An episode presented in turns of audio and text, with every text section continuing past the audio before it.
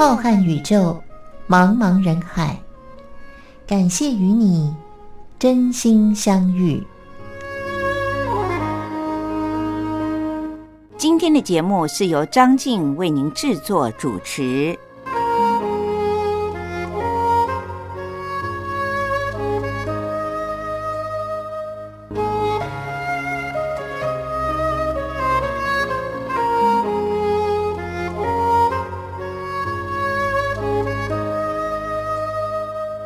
各位听众朋友，大家好，我是张静，很开心在新的一年二零二一年的第一个星期天，也就是一月三号的零点十分，就可以在真心相遇的节目当中和大家见面了。过去的这一年，二零二零年，全世界的人类等于都遭受到了一场浩劫，因为。对于疾病的细菌来说，好像在人类平和了一段时间，大家都没有防备之下，突然 COVID-19，也就是新冠肺炎，在全球肆虐，不分种族，不分哪一个国家。因此，很多人都说，二零二零年是一个很不好的年，不论是西洋的，还是我们中国人说的庚子年，都认为。二零二零年终于的过去了，因此都怀着一颗充满了憧憬、希望的心情，在等着迎接二零二一年。也因为。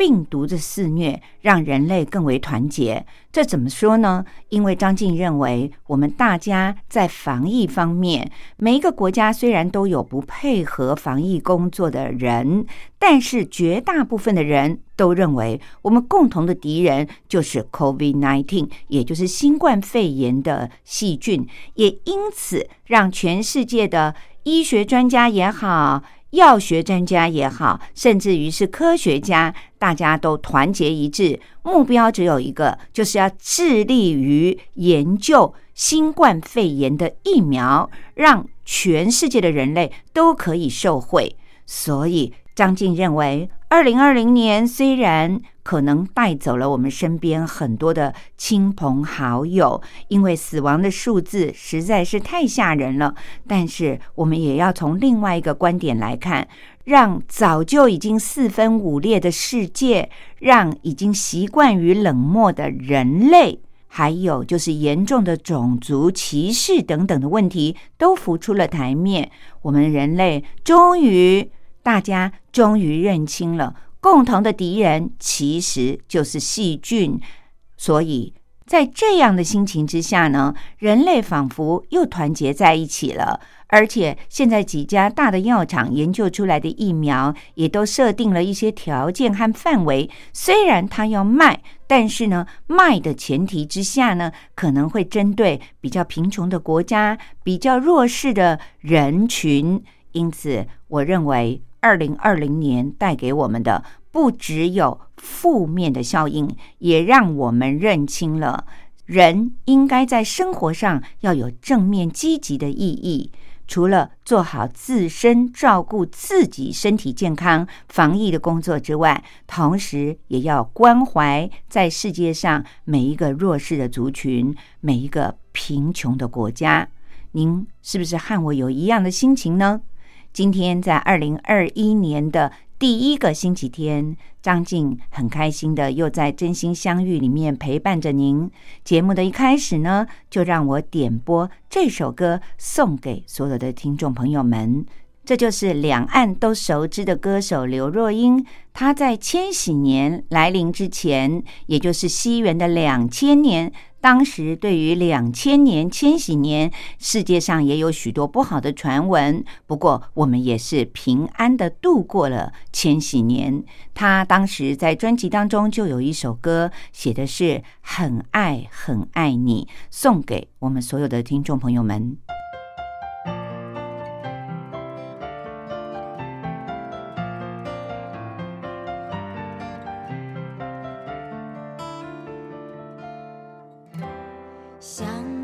做件事让你更快乐的事。好在你的心中埋下我的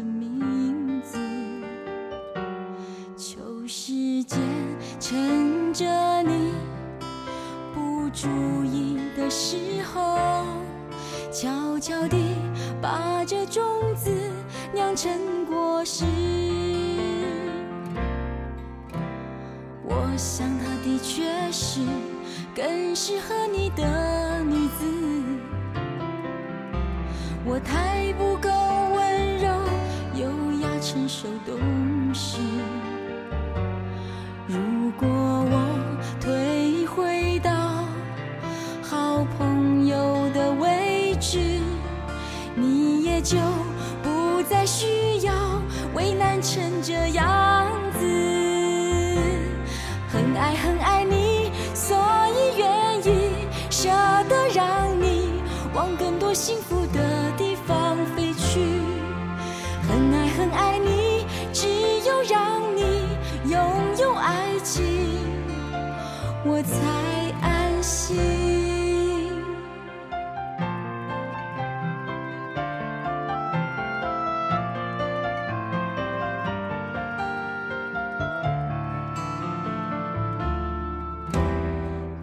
着他走向你，那幅画面多美丽。如果我会哭泣，也是因为欢喜。地球上两个人能相遇不容易，做不成你的情人，我仍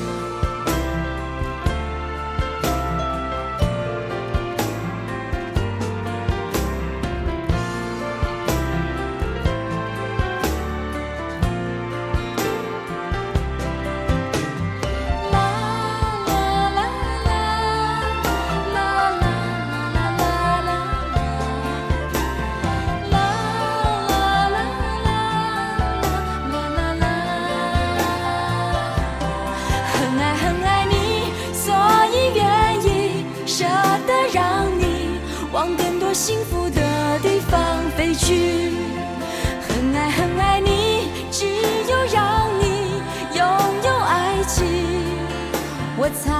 安心。很爱你，所以愿意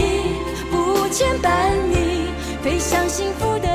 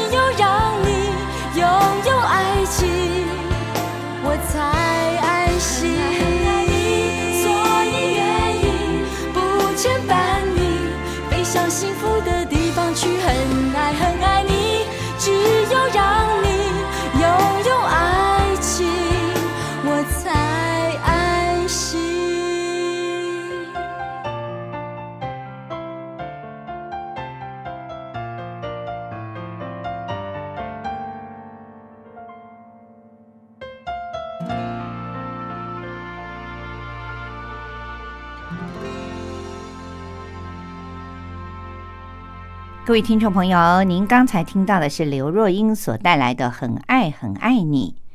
经历了二零二零年的 COVID-19 新冠肺炎，我的身边就有许多的朋友都有一点轻微的罹患了所谓的焦虑症，也有极少数的非常的严重，甚至于要求助于专科的医生，因为很多的事情看起来好像都没有解决。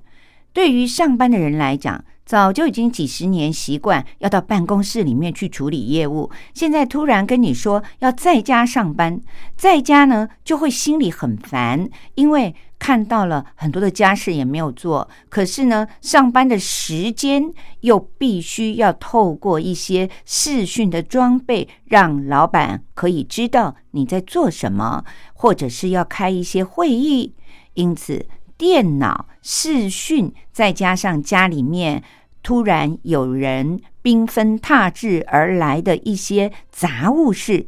好多的朋友都罹患了一些轻微的焦虑症。我想，新冠肺炎在疫苗发明了以后，总会有过去的一天。我们总不能把心理的焦虑永远的放在那儿，那就真的成了一种病了。身体的生理健康很重要，但是现代人都知道，其实呢，心理的健康也是很重要的。所以今天张静想要和大家来聊一聊，就是我所搜集到的资料。他说，经过了二零二零年。好多人都觉得自己这个也没有完成，那个也没有完成，这是一种很负面的意义。那么也有人会认为呢，我怎么这么忙啊？这个也一定要做，那件事情也一定要做，可是我总得要睡觉吃饭吧？我一天就是这么点时间，因此。就会长期的积累下来，永远带着一种紧张、焦虑的心情来看待这一整天，或者是看待所有的事物。其实这种状态呢，都是因为您心里面积压，然后呢一直在烦恼着，在心里面就放大了它的焦点。在心理学上呢，他们把它。日本人称为叫做“穷忙放大镜”，也许就是因为您把这些事情不能完成的，或者是堆在那儿等待着要做的，用这个放大镜来看，所以才会陷入了一种永远都忙不过来的焦虑和恐慌。那么今天就让我们来谈一谈，专家教我们如何。在这场肺炎还没有过去，我们大家还处于这种心理的焦虑的时候呢，要怎么样让自己能够在心理上松懈一下，能够专注于我们及时要处理的事情，而不是永远没有办法摆脱那种穷忙的焦虑感和恐慌感？心理学的专家告诉我们说。谈到了这种穷忙放大镜，我们就必须要从短期性和长期性这两方面来深入的探讨。当我们的注意力集中在当下的时候，所有的人就可以很轻松的摘下这个穷忙放大镜了。然而，一旦我们的注意力又慢慢的消退的时候呢，这个放大镜又再一次的回到了我们的心里。如果能够时时刻刻的都专注于当下所做的事，那当然是最理想。但是现实的生活却没有那么容易做到这一点，所以呢，我们要学习一些方法。假设除了专注于当下的时间之外，其他的时候我们还是没有办法消除这种穷忙放大镜在心里的话，那么。专家说，有一个方法可以帮忙您减轻这个放大镜的影响。我们刚才谈到了，只要您能够专注于当下，就可以降低这种很忙乱的感觉。忙乱的感觉呢，是一种觉得自己现在的事情啊，非常非常的多，那种急迫的状态呢，让我觉得有压力。但是，如果我们可以训练自己，知道我们要不断的累积，注意醒察自己现在的心理状态有没有专注于今天此刻正在做的这件事情的话呢，慢慢的累积，这个穷忙放大镜自然就不会经常的出现在我们的心里和念头里了。然而呢，如果我们能够常常的注意自己是否专注于当下和此刻的话呢，我们也可以把事情处理得更有效率，就会减轻实际上的忙碌状况。也就是实际上忙碌的那种情况呢，并没有你想象的那么严重，那么的焦虑。那么第二个效果就是，我们每一次只专注于一件事做。当下的一件事，那么我们就不会在思绪上考虑太多余的事，这样就可以减轻我们不必要的忙乱的感觉了。只要忙乱的感觉不再这么强烈，也就会大大的减轻了我们刚才所谈到的，永远都觉得心里有一个声音，就是我这个也没做完，我那个也没做完。这个声音不在，也就会让我们的压力减轻了，让那个穷忙放大镜的影响呢降到了最低，甚至于我们都没有察觉它存在我们的念头当中了。当这个放大镜发挥不了作用的时候，即使我们不能永远不会想到，但是我们也不会受到太多太大的影响。所以，只要我们经常的反省一下，我现在是不是又在焦虑了？我是不是又在东忙西忙了？就是人家说的穷忙，我。能不能够放下其他的事，只专注于我此刻认为最急迫的一件事？我先把这件事情做好，把这个强烈感呢放大一点。那么慢慢的累积呢，那个穷忙放大镜就会在我们的心里效果越来越低，也就是我们就会学习到一次只解决一件我们认为当下最重要、最急迫的事。这是一种习惯，我们必须要经过反复的自我练习。每当那种穷忙的感觉的念头出来了以后，我们就要学会放下目前没有时间去处理的那些琐琐碎碎的事情、不必要的事情。我只专注于当下，只做我目前认为最重要，而且马上要让老板或者是要让家人能够看到成果的事情。经过了反复的练习，那种藏在心里的习惯性的焦虑和习惯性的恐慌，也就会自然的消退了。各位听众朋友，其实心理学家告诉我们，我们的每一个心理状态，虽然都会发生一些负面的藏在那里，但是只要透过我们学会如何的练习，渐渐的。负面的效果在我们的心里就会被正面的意义呢给压过去了。所以各位听众朋友，每当您觉得忙得不得了，这件事也没做完，那件事也没做完的时候呢，你就要用一种醒察的态度，先看到自己又焦虑了，然后呢，就要学会我只要专注于现在这件事。我相信我实际的忙碌程度和焦虑的程度绝对没有那么多。于是，经过了这种习惯性的练习，我们就可以摆脱穷忙的焦虑感和恐慌感了。希望心理学家教我们的这种方法呢，能够对各位听众朋友起到一些作用。当然，最重要的还是自己的念头要想得到，我现在焦虑了，我。要如何的想办法解除我的这种焦虑？过去也有很多的专家告诉我们说，深呼吸为什么那么重要？就是因为可以练习我们专注于当下的呼吸，而没有多余的呼吸。各位听众朋友，呼吸只要活着就一定要做吧，但是。呼吸也是有方法，而且练习深呼吸也是很重要的。我们现在先休息一会儿，来听听任贤齐所带来的一首老歌《给你幸福》。待会儿张静再回到节目当中和您聊一聊。也许您不会发现，披头散发的外表也会让自己更为焦虑哦。任贤齐所带来的《给你幸福》。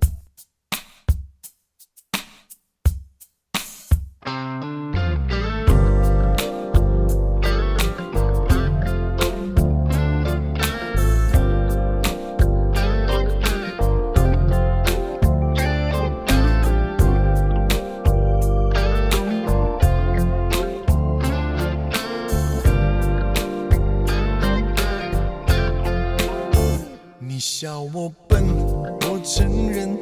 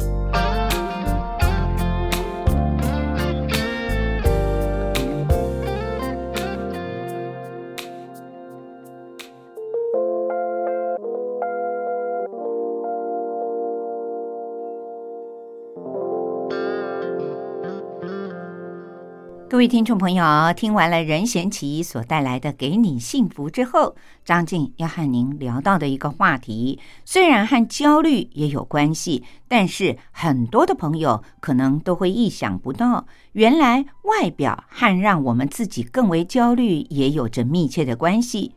或许会有听众朋友觉得，这么重视外表，非常的虚荣。事实上呢，并不是如此的。根据心理学专家们说，如果我们陷入了焦虑，从外表也可以看得出来哦。那就是这个人很可能经过了一段时间以后，你会觉得他不修边幅，满头乱糟糟的头发，而且呢也不注重外表的打扮，不知所措的，常常都会提到说：“我完蛋了，我糟糕了。”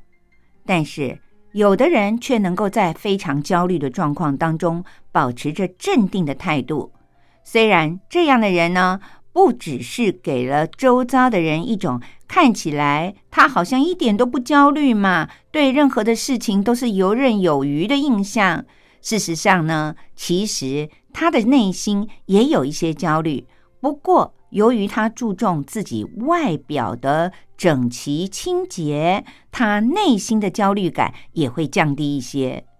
听到了这里，也许有一些已经退休在家里面的年纪大的朋友们会认为，我就是不注重外表，何况我已经不用上班了，我干嘛还要每天在家里早上起来打扮自己的头发和衣服呢？那么您听了以下专家们告诉我们的原因，或许您从今天开始就会改变这个想法哦。在心理学上认为，当您满头乱发，经常的感受到压力，常常觉得自己即将要完蛋的时候呢，受到那种气氛的感染，你就会更为忙乱不堪，因此也就会让你内心的那个穷忙的放大镜呢，影响更为严重。但是相反的，如果在我们感到非常焦虑的状况之中，我们还能够保持冷静。每天都会注意自己是不是衣着整齐，头发、面容修饰的至少要干净。当我们被这些分散到注意力以后，慢慢的也就会把内心的那种焦虑，觉得自己这个也没有做完，那个也没有做完，为什么我要做这么多事的哀怨呢？渐渐的降低了。当我们的态度让自己能够稍微的喘一口气，增加了一点点注意自己打扮外表的这种放松的时间之后，渐渐的，我们的情绪就会恢复到正常，于是又可以重新的振作起来，把自己的注意力呢集中到下一个当下我们认为最重要应该要做的事情。专家建议大家说。就算我们自己再焦虑，也没有必要让别人受到这种情绪的影响。更何况是，如果我们总是处在焦虑不已的状态里，很可能就会损害到了我们的人际关系。因此，有习惯性焦虑不安的人，更应该要分散一些注意力，把自己的外表稍微的重视一下。如果您认为，我现在已经忙翻天了，我哪有时间去剪头发？哪有时间对着镜子把自己的衣着稍微的打扮一下呢？这真的是浪费时间啊！如果你有这样的感觉，那么专家说你真的是大错特错了，还不如自己去一趟理发厅或者是美容院，让自己的外表变得整齐干净。这时候呢，对着镜子。不免会感到一种满足感，整体的感觉呢也就会跟着提升。意思就是说，您的情绪就会比刚才那种沮丧不已呢升高了一些，觉得嗯还好，我至少有一个整齐干净的外表。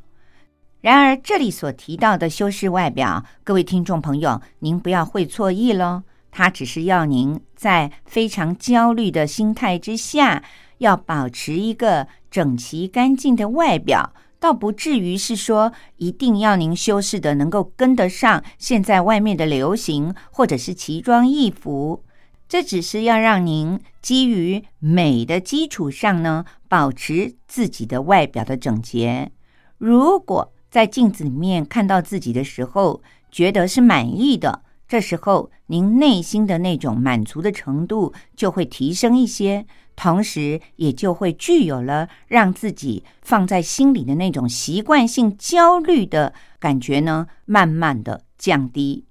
当然，我想一个整齐干净的外表，也会让我们周遭的人，不论是亲戚还是自己的家人，或者是同事朋友之间呢，大家觉得这个人呢，看起来好像永远都是干干净净的，游刃有余，态度很轻松的样子。人家看不透我们内心，或许是有一些焦虑的感觉。长期的，人家认为你是这样的一个人的时候呢，难免就会在口头上有一些赞美，觉得你今天看起来精神很好哦，你今天的头发看起来很整齐哦，诶，你换了一个新发型哦，好像人变得更神清气爽喽。当我们听到了周围的人这样的不经意的赞美之后，各位听众朋友，是不是内心的那种满足的感觉真的会一点一点的提升呢？张静倒是蛮同意这样的想法。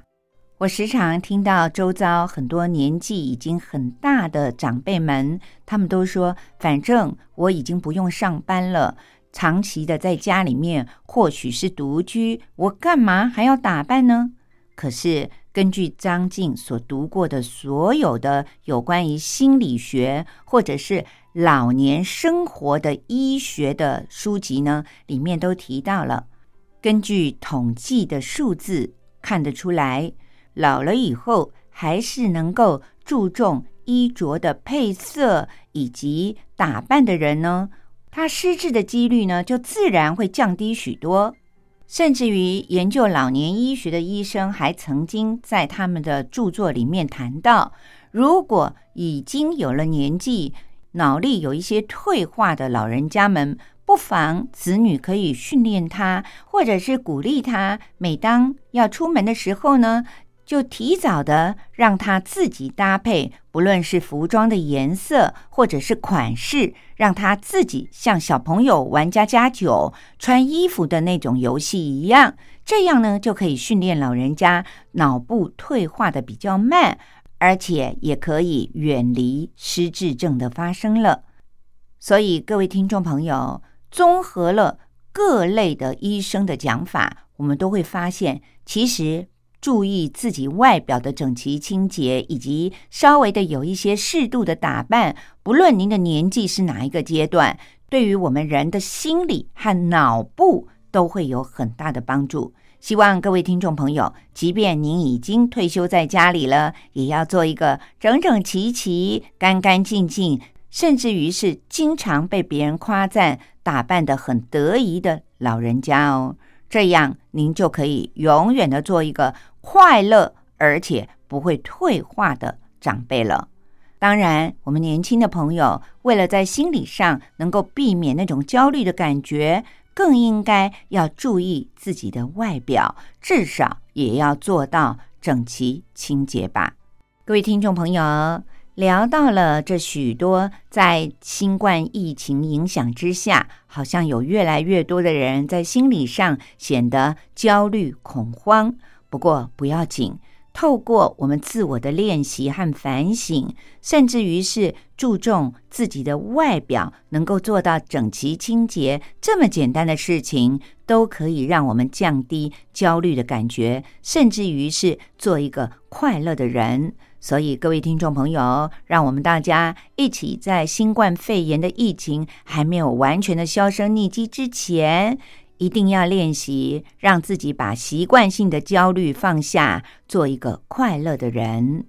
今天和各位听众朋友聊了这许多之后，节目进行到这里，又到了要说历史故事的时间喽。欢迎各位听众朋友继续的收听张静为您说的历史故事。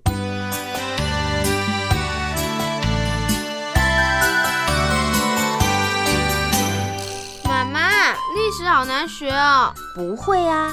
历史就是我们中华民族的故事啊。哎呀，你就把它当成故事来听，这不就有趣了吗？真的吗？听故事当然好玩啊，可是老师上课又不讲故事。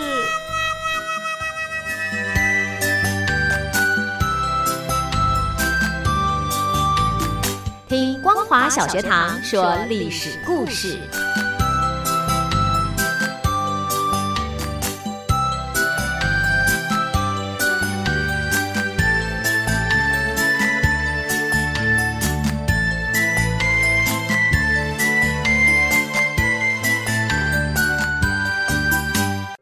各位听众朋友，又到了张静为您说历史故事的单元了。从今天开始，要展开一个新的阶段。张静将要为您播讲的内容，是依据着台湾的华资出版社所出版的一本书，书名是叫做《用图片说历史：从宫殿建筑与王朝兴衰中看见充满欲望与权力的宫廷故事》。虽然这本书里面有很多的图片，我们的听众朋友们看不到，但是他对于历史故事精彩的描述，我相信透过张静的播讲，您应该历历在目。这本书里面所介绍的帝王的宫殿，都不是来自于我们中国，而是介绍了欧洲非常著名的一些帝王的宫殿建筑物。我相信很多的听众朋友，您都听过这些耳熟能详的宫殿。或许还有的听众朋友，您到欧洲去旅游的时候，曾经参观过这些宫殿。我们都知道，阅读是一件很愉快的事情，尤其是阅读历史。历史告诉了我们当时是什么样的文化。张静觉得翻译。编辑这本书的作者许如红，他在自序里面所写的，清楚明白的解释了张静为什么挑选了这本书来为我们的听众朋友们介绍。他在序里面是这样说的：遍布全世界各地的每一座宫殿，都是人类宝贵的文化遗产，作为帝王将相权位的象征，他们受到了特别的关照。雄厚的财力、优秀的建筑设计师，还有技艺超群的能工巧匠们，造就了宫殿建筑的卓越和辉煌，也映照着君王权势的强盛和武力的强大。因此，不同时代的历史、宗教和文化倾向，都可以在宫殿建筑上看见深深烙印的痕迹。单纯的就艺术的层面来看，没有任何建筑能够比宫殿更具有时代的意义了。尤其在宫殿的建造过程里，统治者们大部分都顺应了建筑发展的必然规律，从而能够使得这些具备了时代特征的建筑历久弥新。十九世纪之前的欧洲是人类文明发展史里非常重要而且又独特的一环。不同的民族冲突，还有疆域领土的争夺，宫廷内部的权力拉锯紧紧的交织在一起。宫殿建筑也在历史的跌宕起伏中，成为了诠释欧洲文明的重要线索。这些建筑物历经了罗马、歌德、文艺复兴、巴洛克、古典主义和洛可可式等不同的风格，也成为了人类历史的重要组成部分。因此，在这些时代背景之下，帝王的英武与昏庸，王妃的宠爱与哀怨，权臣的忠诚与狡诈，在宫殿这个舞台精彩的上演了。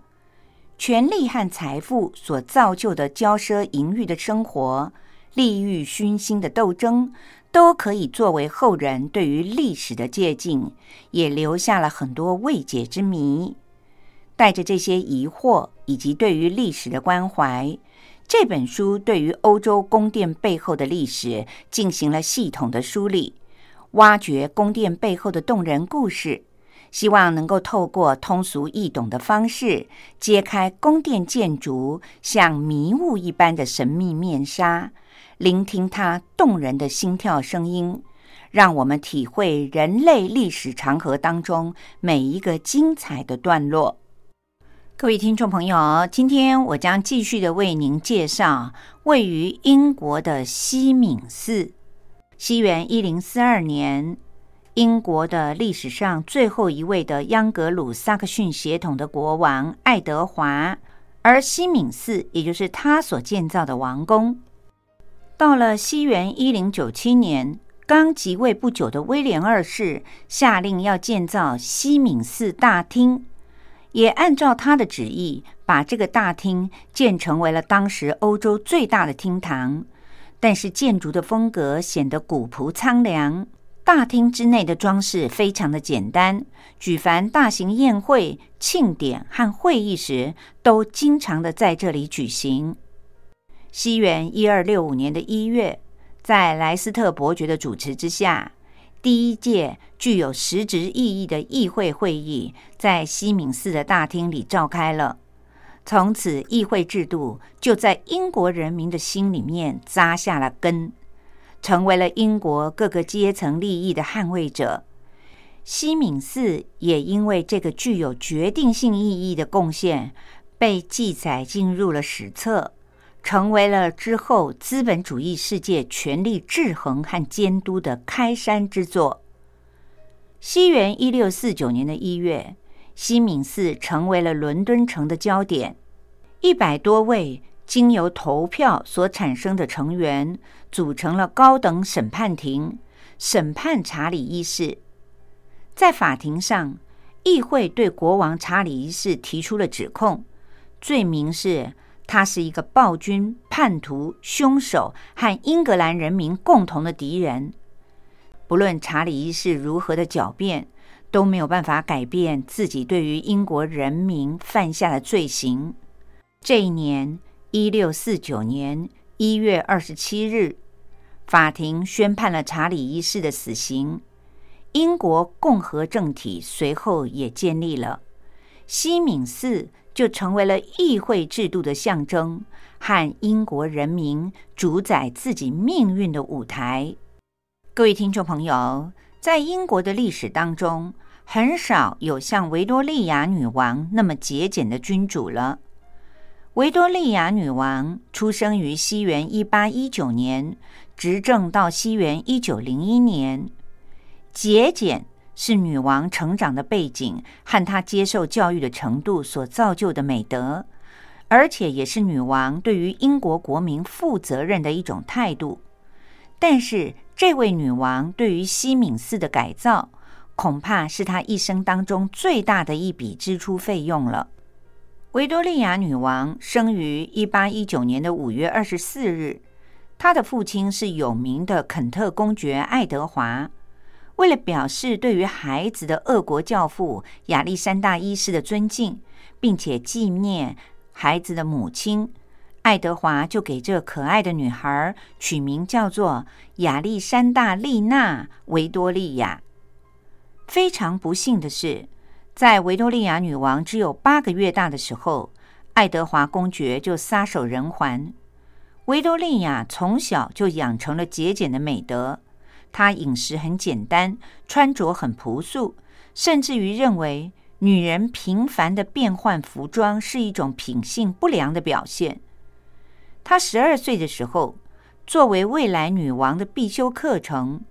维多利亚女王就开始学习冗长繁琐的宫廷礼仪，还有所有的禁忌的行为。西元一八三七年六月二十八日，当时十八岁的维多利亚女王在西敏寺大教堂里举行了加冕仪式，从此就开始了。一直到现在都让英国人津津乐道的维多利亚的时代，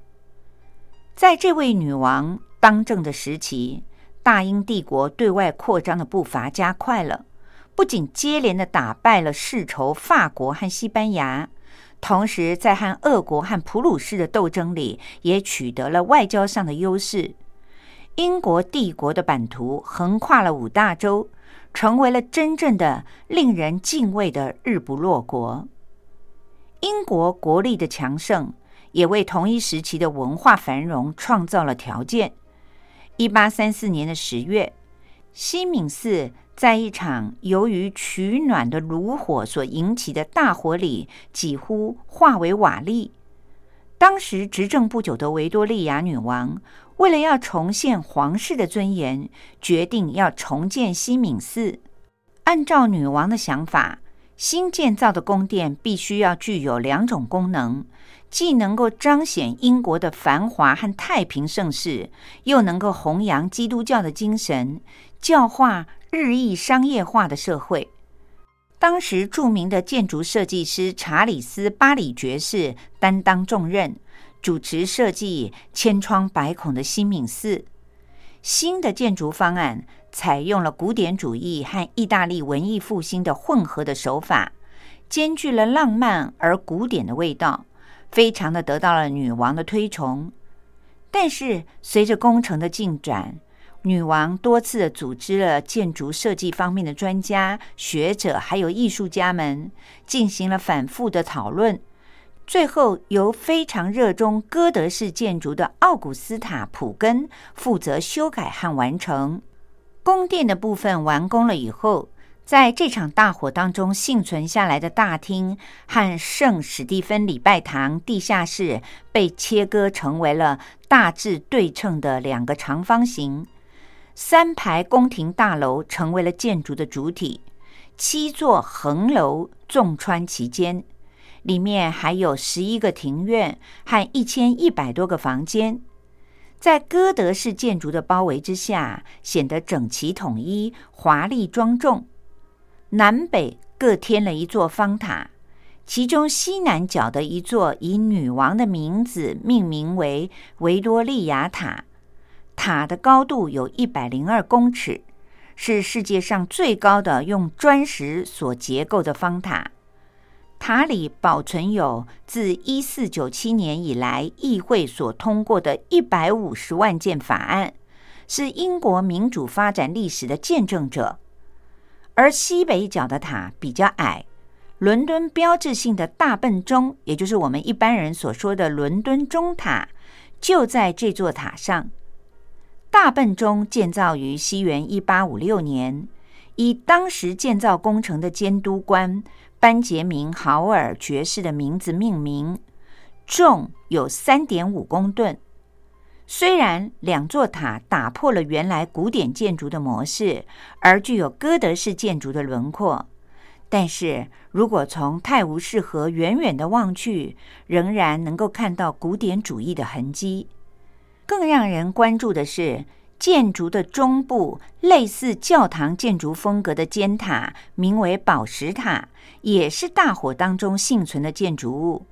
外立面的装饰则采纳了女王的丈夫亚伯特的建议，显得细腻又精致。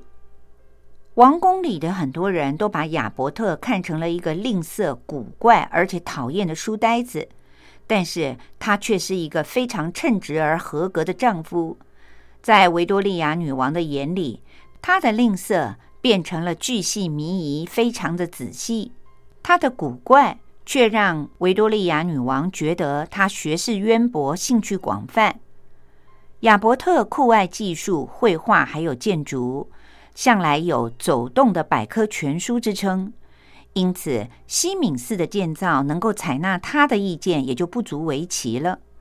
装饰的材料采用了红砖、青砖和白色的石材，显得华丽而又张扬。屋檐上的人字的山花和墙面上的雕砖，细腻又逼真，非常的富有立体感。整栋建筑显得又宏伟又铺张。维多利亚女王全盛时代的气派更是彰显无疑。这位把节俭成为美德的女王陛下，在过世之后留下了这栋非常豪华的建筑，不仅没有遭到谴责，反而赢得了后人的赞许。西敏寺的修建确实是物有所值，毕竟它也经得起时间和历史的考验。而令人遗憾的是。两位大师普根和巴里并没有见到西敏寺最后的完工，就先后的离开了人世。普根死于西元一八五二年，当时年仅四十岁；巴雷则活到了西元一八六零年，那年他六十五岁。但是后世的人们还是因为西敏寺而记住了他们两个人的名字。而维多利亚女王也因为这个奢侈的铺张，被英国百姓们念念不忘。也许钱只要花得其所，即使花得再高，也算不上浪费。维多利亚女王在不经意当中，也在历史上留下了美名。重建西敏寺就是其中之一。